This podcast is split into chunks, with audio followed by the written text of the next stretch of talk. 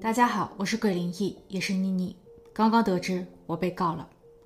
关于我分享的一个社会事件，这个案子在视频的开头部分我特意有过备注，部分内容来源于网络猜测，真假自辨，请勿对号入座。不过显然有人对上了号。案子发生在二零二二年的三月，论坛一亩三分地上有人首度发帖说，硅谷男于某的妻子因癌症离世。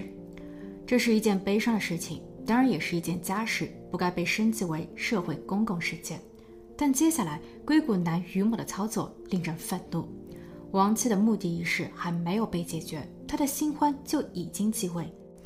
于某将亡妻的父母驱赶出美国的家。可老两口在退休以前是国内西安一家工厂的普通工人，他们没有什么钱，来美的目的仅是为了给女儿做临终关怀。在陪女儿走完最后一程时，他们还帮着女儿料理家事、看护儿子。他们花光了几乎全部的积蓄。女儿没了，他们本可以回国，却又因为疫情，回国的机票处于高位，所以实在是有心无力。当到面对于某的操作时，他们寒心更是不知道该怎么办。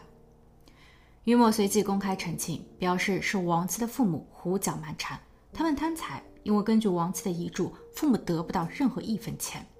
而于某的新缘分让曾经的岳父岳母因妒生恨，便顺势充当起了老赖。所以，当这样两份非常对立的情况说明被曝光后，社会媒体上引发了轩然大波。当时的舆论几乎是一边倒，指责于某的不忠与不孝。由于于某还在谷歌上班，所以有很多人特意跑去谷歌，希望其高管重视，重新审核这样的人是否还应该被重用。后来，在各大互联网大裁员的背景下，有论坛网友称于某也被裁了。根据谷歌的规章，他应该是会得到一笔丰厚的裁员礼包，所以可能是有更多的闲暇时间吧。他在二零二二年的十一月三十日亲自上阵。针对于网上几乎是所有公开过有关于他新闻报道的团体、公司和个人约一百多号人提起三大诉讼：一是诽谤，二是侵犯隐私，三是故意施加情感伤害。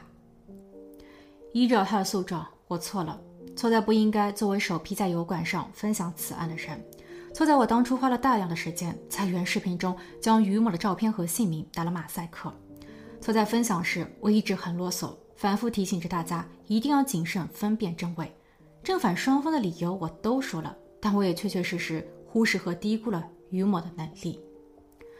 我或者说我们都还没有学会将言论自由把控得当，也从未细读过美国加州法律中的 SLAPP。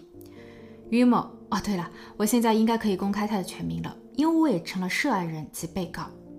根据加州圣克拉拉县法院的公开判决法案显示，于宁运用了此法条，反对公众参与和讨论他的案子，试图让所有人闭嘴。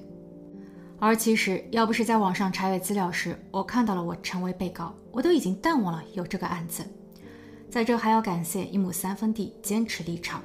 当于宁发起诉讼状告全网时，有人删帖，有平台直接将相关的视频自动下架。因为不想花时间、耗金钱和精力来应付官司，但一亩三分地选择了不息事宁人。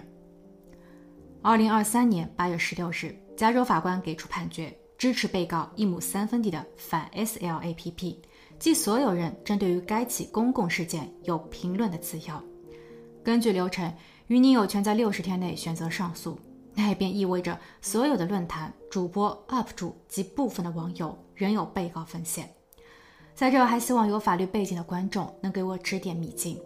最后，突如其来的被告像是敲醒了正在打瞌睡的我，也同样再一次警醒着所有人：现实中没有童话里的王子，在任何时候都要保护好自己。